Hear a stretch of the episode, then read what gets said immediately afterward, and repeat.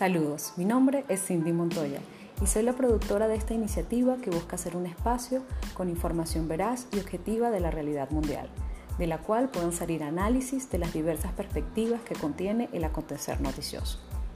Se dará a conocer y explicarán temas políticos, económicos y socioculturales en el área internacional, más allá del enunciado de la noticia diaria, de una manera amena y entretenida. De allí su nombre, lo internacional, más allá de la noticia. Cuestionaremos ideas, pero a su vez se darán herramientas para generar en los escuchas posibilidades de ver un mundo distinto. Será entonces un espacio reflexivo que permite identificar más las posibilidades que las limitaciones, con la intención de concebir un cambio de la realidad colectiva desde la conciencia individual. Gracias por ser parte de este proyecto y sean todos bienvenidos.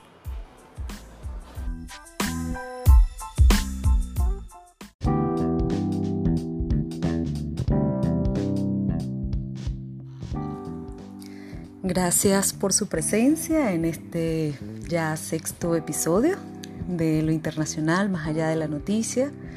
Como siempre, muy agradecida por su presencia, por sus comentarios. Continuamos acá mejorando, no nos vamos a detener, estamos convencidos que es necesario avanzar y continuar haciendo de este espacio un momento para informarles, para que podamos aprender juntos y bueno, para mantener nuestra salud mental y alejarnos un poco del estrés que genera el manejo de información en los medios, enfocándonos siempre en llevar para ustedes información sobre temas relevantes del acontecer internacional, para la reflexión, el análisis y bueno, para encontrar nuevas perspectivas que nos permitan cambiar la realidad. Esa es la idea de este espacio.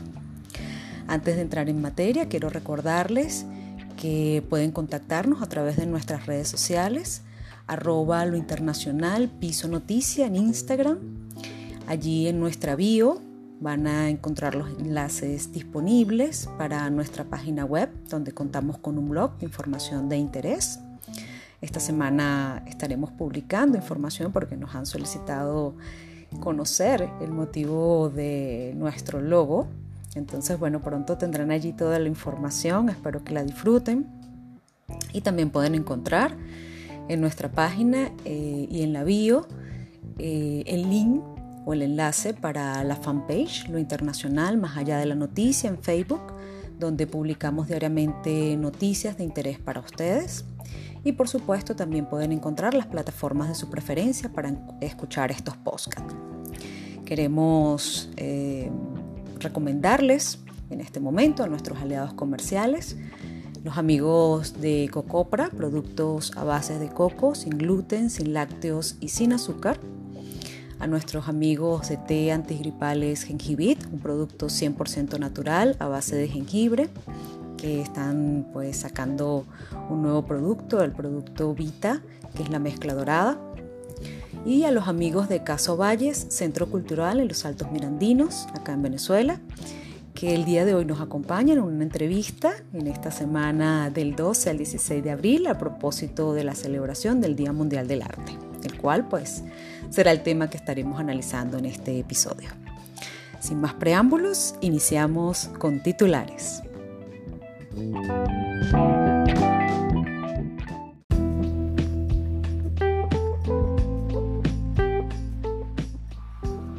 Estados Unidos anuncia acuerdos con México, Honduras y Guatemala para aumentar tropas en sus fronteras y hacer más difícil el viaje para los migrantes. La asistencia a los museos cayó un 70% debido al COVID-19, dejándolos en una frágil situación financiera. El plan de Japón de verter al mar el agua de Fukushima desata la polémica en el mundo. ¿Hay motivos para preocuparse? El Día Mundial del Arte 2021. Cómo distinguir qué es y qué no lo es. La pandemia está camino a alcanzar un nuevo pico, advierte la Organización Mundial de la Salud.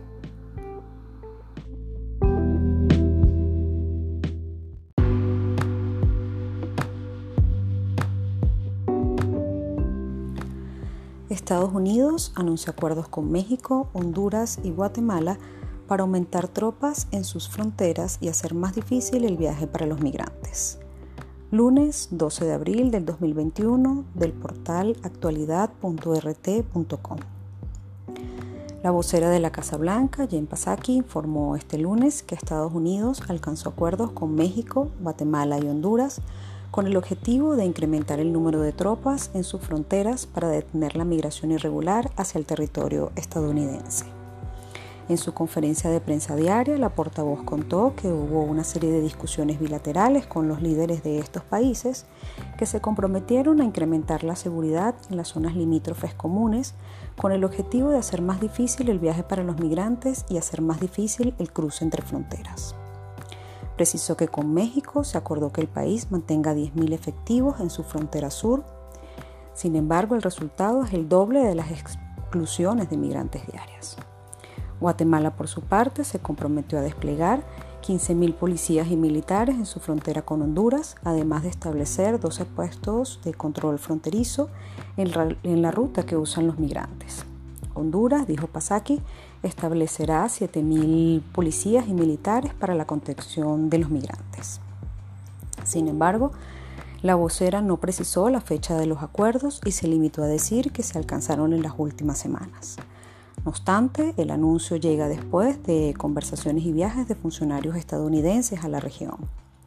Por ejemplo, la semana pasada el presidente de México, Andrés Manuel López Obrador, conversó vía telefónica con la vicepresidenta eh, estadounidense Kamala Harris, eh, designada por el presidente Biden para coordinar los asuntos migratorios con Centroamérica y le expresó que el gobierno mexicano está dispuesto a sumar voluntades para combatir el tráfico de personas y la protección de los derechos humanos, sobre todo de niñas y niños. También Ricardo Zúñiga, el enviado especial de la administración estadounidense para el Triángulo Norte, que lo compone Honduras, El Salvador y Guatemala, estuvo en territorio guatemalteco y salvadoreño.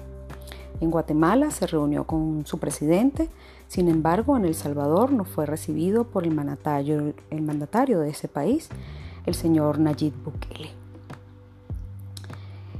Abordaje integral.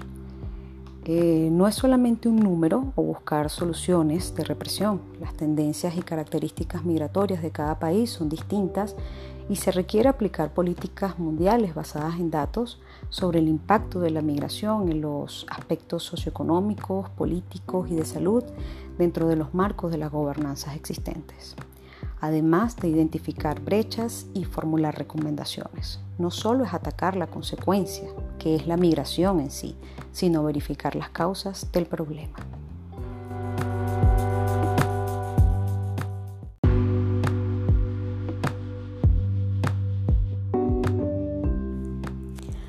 La asistencia a los museos cayó en un 70% debido al COVID-19, dejándolos en una frágil situación financiera. Martes 13 de abril del portal Noticias ONU, un informe de la Agencia de las Naciones Unidas para la Cultura estudia los múltiples obstáculos a los que se enfrentan los museos desde la crisis del coronavirus. Los cierres han provocado un profundo descenso de los visitantes y cuantiosas pérdidas económicas a estas instituciones. El estudio destaca la necesidad de aplicar una política de digitalización a gran escala para inventariar las colecciones. Al igual que tantos otros sectores, la COVID-19 ha provocado una crisis demoledora en la esfera cultural. Cines, teatros, salas de conciertos y museos están sufriendo devastadoras consecuencias que se reflejan tanto en su exiguo número de asistentes como en las dificultades económicas que padecen. Con el objetivo proporcionar un claro dibujo de la actualidad y de la situación que enfrenta el sector museístico, la Organización de las Naciones Unidas para la Educación, la Ciencia y la Cultura, UNESCO, publicó este martes un informe que confirma la vulnerabilidad en el caso de los museos tras un año de la pandemia. El análisis indica que durante el año pasado los museos estuvieron cerrados una media de 155 días y que desde el inicio del 2021 muchas de estas instituciones tuvieron que volver a suspender sus operaciones. Este cese a sus actividades ha causado un descenso medio de la asistencia de un 70% y una caída de los ingresos entre el 40 y el 60% en comparación con el 2019. Un estudio presenta una evaluación provisional de la situación de 104 museos, 104 mil museos, ante la COVID-19 basada en los datos facilitados por 87 Estados miembros en respuesta a una encuesta en línea llevada a cabo el pasado mes de marzo. Ante este complicado escenario, los museos se vieron obligados a tomar una serie de medidas entre las que se encuentran campañas de sensibilización y el refuerzo de los protocolos de seguridad.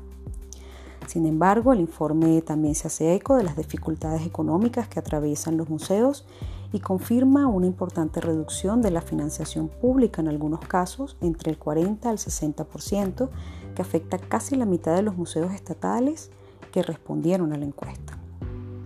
Por ello, la UNESCO describió la situación como alarmante, ya que los cierres prolongados y la fuerte caída de asistencia e ingresos afectan la actividad museística en su conjunto, al dificultar el mantenimiento de los esfuerzos por conservar las colecciones, garantizar su seguridad y fomentar las relaciones con el público y las comunidades locales.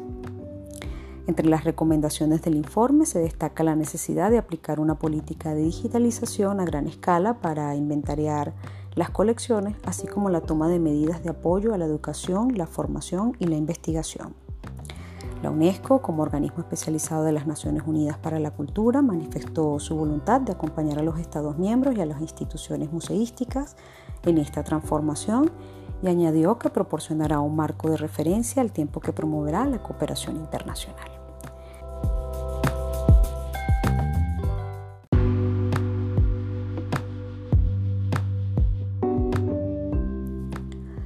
El plan de Japón de verter al mar el agua de Fukushima desata la polémica en el mundo. ¿Hay motivos para preocuparse? Publicado en actualidad.rt.com, miércoles 14 de abril del 2021. La decisión del gobierno nipón de verter al mar el agua contaminada de la central nuclear de Fukushima, siniestrada ya hace una década por un terremoto y un tsunami, ha desatado una polémica en la comunidad internacional en medio de las voces críticas de algunos países vecinos, de grupos ambientalistas y de las comunidades pesqueras locales. El plan del gobierno nipón, anunciado este martes, consiste en verter al mar más de un millón de toneladas de agua contaminada de la central nuclear, bajo la premisa del estricto cumplimiento de las normas reglamentarias establecidas procederemos a la liberación oceánica. Así reza un comunicado gubernamental. Sin embargo, antes de ser vertida, el agua será filtrada para retirar los isótopos nocivos y diluida hasta cumplir con los estándares internacionales. En la misma línea, el Ministerio de Relaciones japonés asegura que incluso liberar toda el agua almacenada en un año no, produciría eh, más de una milésima parte del impacto de la exposición de toda la eh, radiación natural en Japón. Por su parte, el primer ministro japonés, Suga, indica que arrojar el agua al mar es una tarea inevitable para poder desmantelar la planta y reconstruir todo el área de Fukushima. El gobierno insiste también que el agua será filtrada y ella se libera rutinariamente de forma similar en otras plantas nucleares de todo el mundo quienes critican y quienes apoyan el plan. China y Corea del Sur han lanzado fuertes críticas contra el plan de Tokio.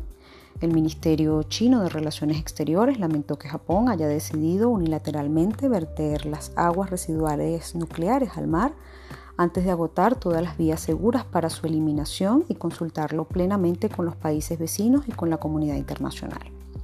Por su parte, el Ministerio de Relaciones Exteriores de Corea del Sur ha convocado al embajador japonés para transmitirle su rechazo eh, ante los planes del vertido de agua contaminada en la zona. La portavoz de la Cancillería rusa también expresó seria preocupación en relación a una decisión que ha tomado Tokio sin consultar a los estados vecinos, al tiempo que mostró su esperanza en que todo el proceso se haga con un grado de transparencia importante y que se aborde el tema de manera responsable. Por su parte, grupos ambientalistas como Greenpeace advierten que los materiales radioactivos que permanecen en el agua, como el carbono 14, pueden concentrarse fácilmente en la cadena alimentaria. Por otro lado, el plan ha sido respaldado por el Organismo Internacional de Energía Atómica, quien indica que la liberación al océano se realiza en otros lugares, que no es algo nuevo. En tal caso, la comunidad científica se encuentra dividida. Para algunos expertos, el tritio, que es el producto contaminante, no representa en absoluto un riesgo para la salud, particularmente si se toma en cuenta que el factor de la disolución es en el Océano Pacífico. Para otros, no se puede decir que el riesgo en la salud de las personas y los ecosistemas sea cero, por lo que todo este proceso genera gran controversia.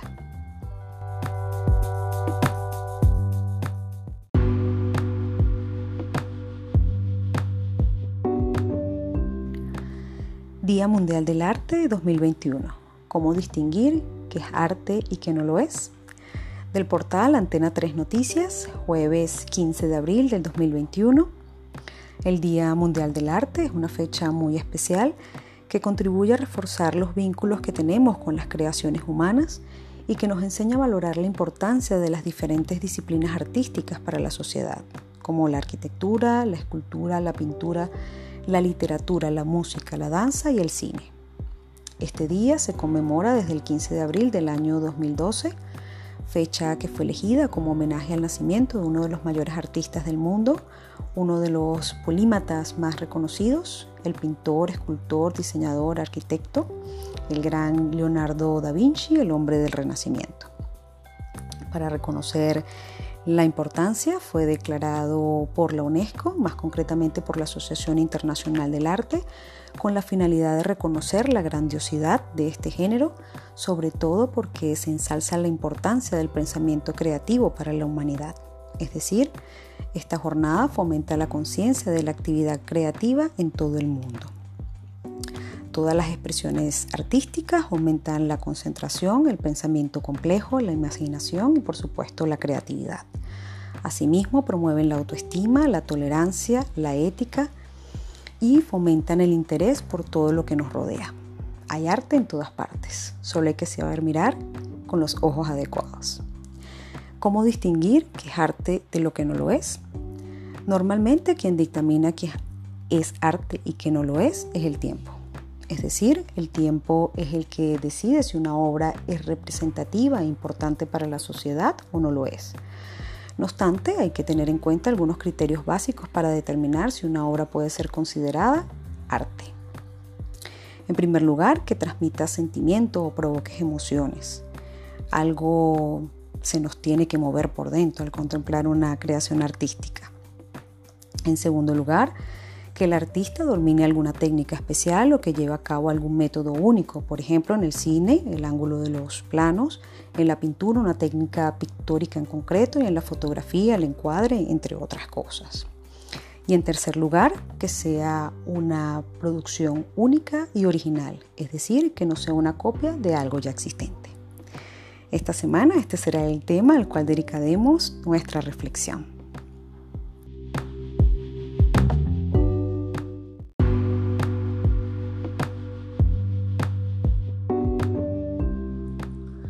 La pandemia está camino a alcanzar un nuevo pico, advierte la OMS. Del portal forbes.com.mx, viernes 16 de abril del 2021. La pandemia de COVID-19 está camino a alcanzar el mayor pico de infecciones registrado hasta ahora, a menos que la curva se doblegue rápidamente, advirtió hoy el director general de la Organización Mundial de la Salud, la OMS, Tedros Adhanom. El número de casos semanales prácticamente se ha duplicado en los dos últimos meses y esto significa que nos estamos acercando al nivel más alto de infecciones que hemos visto hasta ahora en la pandemia, comentó el director general en rueda de prensa. Eh, las razones son varias, principalmente la rápida propagación de las variantes del coronavirus, que se hacen cada vez más contagiosas. De hecho, se confirmó la variante india y la gente que también ha empezado eh, nuevamente a juntarse, así como el levantamiento prematuro de algunas restricciones destinadas a controlar la propagación del virus. Por otra parte, la OMS volvió a manifestarse en contra de que se genere un pasaporte o certificado de vacunación que se convierta en una condición también este pasaporte para viajar en medio de la pandemia. La organización advierte y recuerda que no está probado que una persona vacunada eh, esté 100% libre de volver a ser portadora y transmitir el virus. Si bien está protegida de los síntomas graves, eh, saben que las vacunas no protegen al 100% contra la infección. Y esto eh, genera pues que la misma organización advierta que se ha demostrado que hasta ahora solo la protección que dan estas vacunas está alrededor del 70 y el 80%, pero no se puede dar por hecho que alguien que esté vacunado no tenga ninguna posibilidad de infectarse o que sea un riesgo para otros. A su vez, eh, Tedros recalcó que países que habían logrado mantener un nivel bajo de transmisión del coronavirus ahora están enfrentados a una fuerte eh, exposición de casos, como es el caso de Papúa Nueva Guinea, incluso también advirtió el caso de eh, Chile y el caso de Israel, que han sido países donde la vacunación ha sido bastante elevada, sin embargo, todavía siguen presentando eh, un alto número de contagio entre su población. En este sentido, bueno, llamamos a la reflexión para que continuemos con todas las medidas de protección, de bioseguridad, para evitar pasar por esta grave circunstancia. Por eso desde acá, desde lo internacional, más allá de la noticia, recordamos el uso eh, del tapaboca, recordamos también el distanciamiento social, el lavado de manos frecuente y por supuesto el quedarse en casa.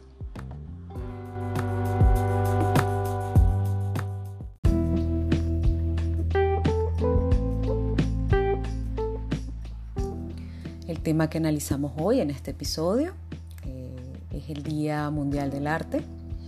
Tuvimos un par de noticias al respecto y consideramos importante pues conversar con ustedes y reflexionar, ¿no? Sabemos que el origen del arte eh, comienza con el origen de la humanidad. Los humanos somos por naturaleza artistas y bueno, desde la pintura rupestre hasta la más reciente pieza contemporánea que se ha creado, el arte ha servido como un medio, una forma y una fuente de expresión. Está más que estudiado que los mensajes tienen un impacto, los mensajes del arte, ya sea de una forma positiva o negativa, y lo que se expresa produce un profundo efecto en aquellas personas que pues pueden ver el arte como una cualidad y un canal emisor para transmitir mensajes y para expresarse. Así que el arte como actividad creativa tiene un efecto liberador, curativo y de desarrollo personal. Además, el arte sensibiliza, es una forma de expresión, como lo comentábamos, y pues también tiene un efecto liberador, desestresante para aquellos que lo practican y lo disfrutan. Es por esto que desde hace algunos años la psicología ha utilizado el arte como una terapia para mejorar y sanar y dejar de lado cualquier tipo de enfermedad desde el punto de vista del trastorno eh, del estrés, pues los elementos que incorporan o que tienen el arte permiten que sea una herramienta eh, curativa y que em, algunos algunas personas que presentan estos mm, inconvenientes puedan expresarse mejor y canalizar mejor sus emociones. Entonces, bueno, ha sido también utilizada el arte como una práctica que permite mm, liberar, ¿no? Lo decíamos anteriormente, liberar y dejar fluir pensamientos y creatividad. Eh, también ha sido una herramienta que se ha empleado como una forma de aliviar tensiones del día a día y promover el autoconocimiento.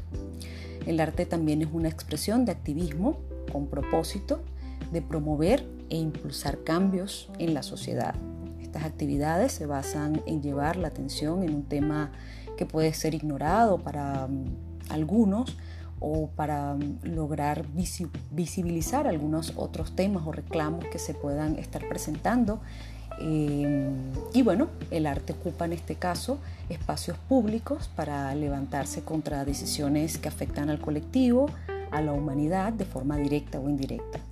No se limita solamente este tipo de forma o este tipo de expresión al arte callejero, sino que se ha producido pues una nueva forma de comunicar mensajes de maneras no lineales donde hay oportunidad por parte de aquellos que reciben el mensaje de participar, de responder y de aportar al cambio social.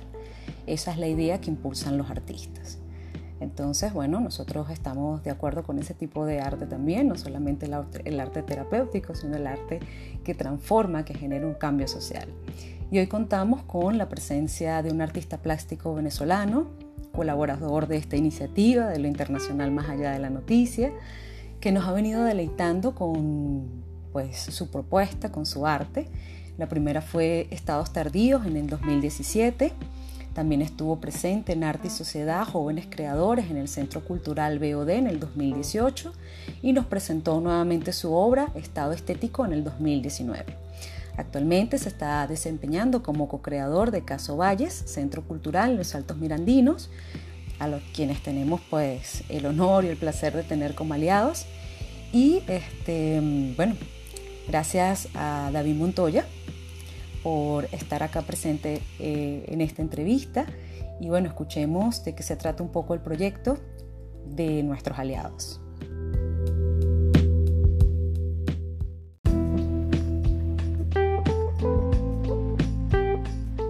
La Casa Valles eh, es un emprendimiento que venimos haciendo junto con la Fundación Dr. Óscar Valles es una fundación que ayuda a las personas eh, con cierta discapacidad y ahorita estamos intentando trabajar con la parte cultural de la ciudad de Los Teques.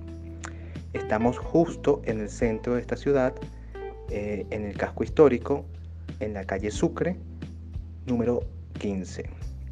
La Casa Valles pues este, está pensada para ser un espacio cultural que abarque las artes plásticas, eh, el teatro, la danza y otro tipo de manifestaciones humanas.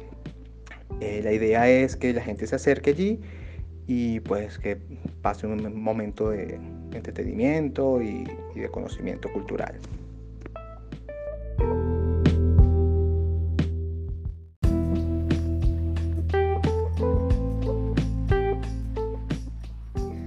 Muchas gracias David, bienvenido. Bueno, justamente esta semana tuvimos un par de noticias relativas al tema artístico y por supuesto fue el Día Mundial del Arte.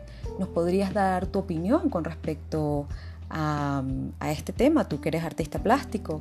Y bueno, justamente en el marco de la pandemia, ¿cómo se está manejando?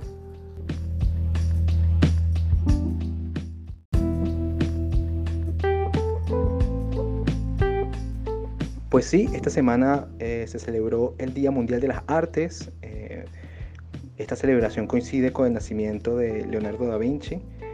Y bueno, en momento de pandemia, pues las artes han sido uno de los eh, sectores más golpeados.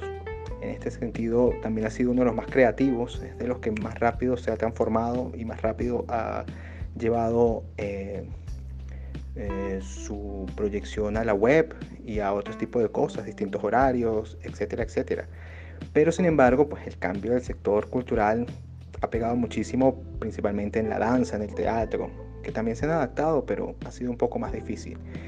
Pero ya después de un año de, de pandemia, ya se ha recobrado bastante, ya no se habla tanto de ganancias, pero no se habla tampoco de pérdidas ni de cierres, que es algo ya bastante importante.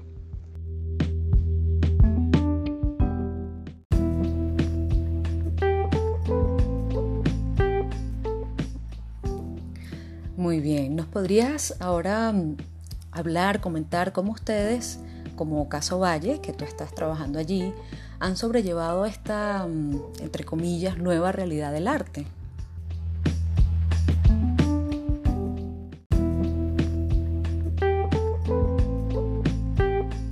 Ya desde el plan de negocios ya venimos pensando sobre esta realidad. Como te, como te dije, abrimos en enero de este año y pues ya sabíamos que esto iba a ser para largo. Sin embargo, pues tenemos horarios muy muy flexibles, trabajamos bastante desde la web y desde nuestras redes sociales y estamos intentando hacer un trabajo eh, comunitario, pero con todas las medidas de bioseguridad. Eh, el emprendimiento va como un poco más lento de lo que esperábamos, pero es obvio por la realidad que tenemos con esta pandemia. Sin embargo, pues tenemos proyecciones bien interesantes para el futuro. Esperamos que eh, baje un poco lo de la pandemia para poder recibirlos en la casa sin tanto problema.